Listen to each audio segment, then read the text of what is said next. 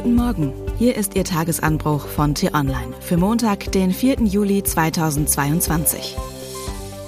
Was heute wichtig ist. Energiepreise, Armut, Klimakrise. Die Lage in Deutschland ist ein Skandal.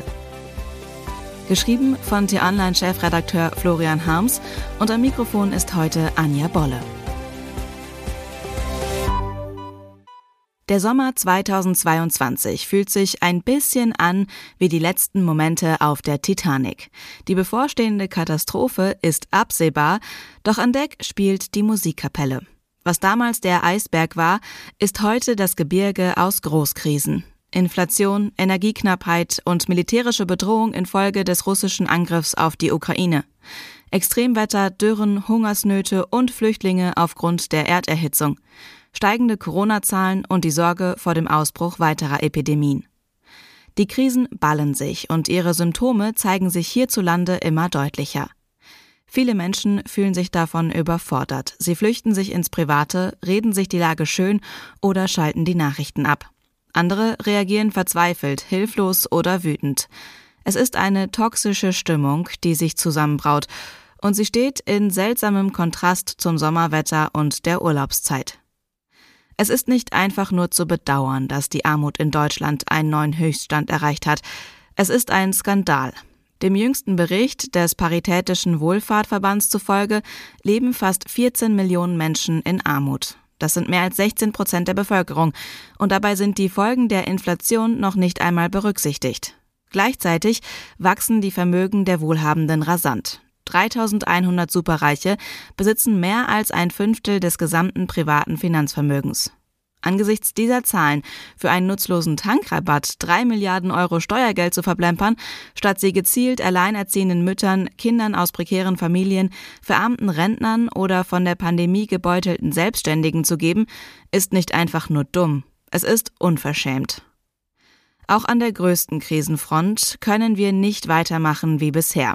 Wir blasen fröhlich CO2 in die Atmosphäre, shoppen Billigklamotten und Unterhaltungselektronik aus China, jetten im Urlaub um die halbe Welt, ernähren uns von Billigfleisch und wundern uns gleichzeitig darüber, warum die Sommer immer heißer, das Wasser in Europa immer rarer, Stürme und Gewitter immer heftiger, das Artensterben drastischer und Flüchtlingswellen häufiger werden.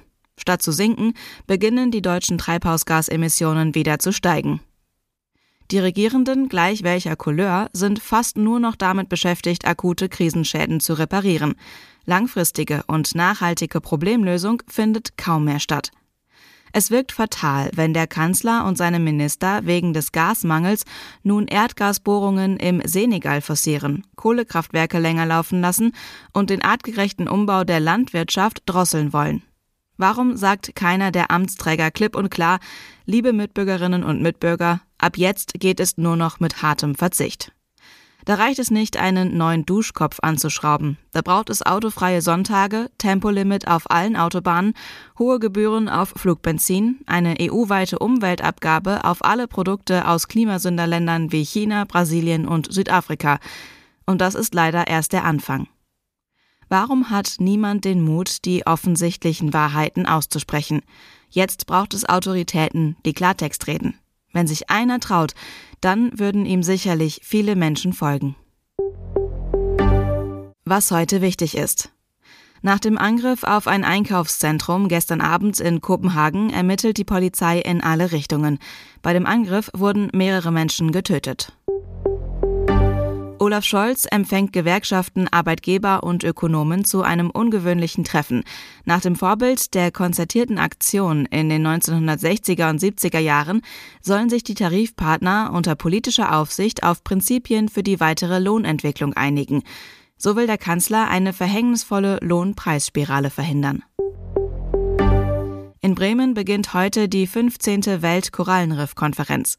Rund 1000 Teilnehmer aus mehr als 80 Ländern diskutieren über neue Forschungsergebnisse, die dabei helfen können, die verbliebenen Korallen in den Weltmeeren vor der Zerstörung zu bewahren.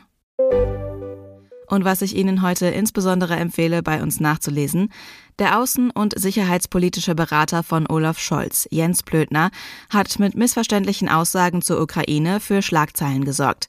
Die Online-Chefreporterin Miriam Holstein ist der Frage nachgegangen, ob der Berater Putins Mann im Kanzleramt ist. Den Link dazu finden Sie in den Show Notes und alle anderen Nachrichten gibt es auf t-online.de und in unserer App. Das war der T-Online-Tagesanbruch, produziert vom Podcast Radio Detektor FM. Immer um kurz nach sechs am Morgen zum Start in den Tag. Auch am Wochenende. Abonnieren Sie den Tagesanbruch doch, dann verpassen Sie keine Folge. Vielen Dank fürs Zuhören. Tschüss.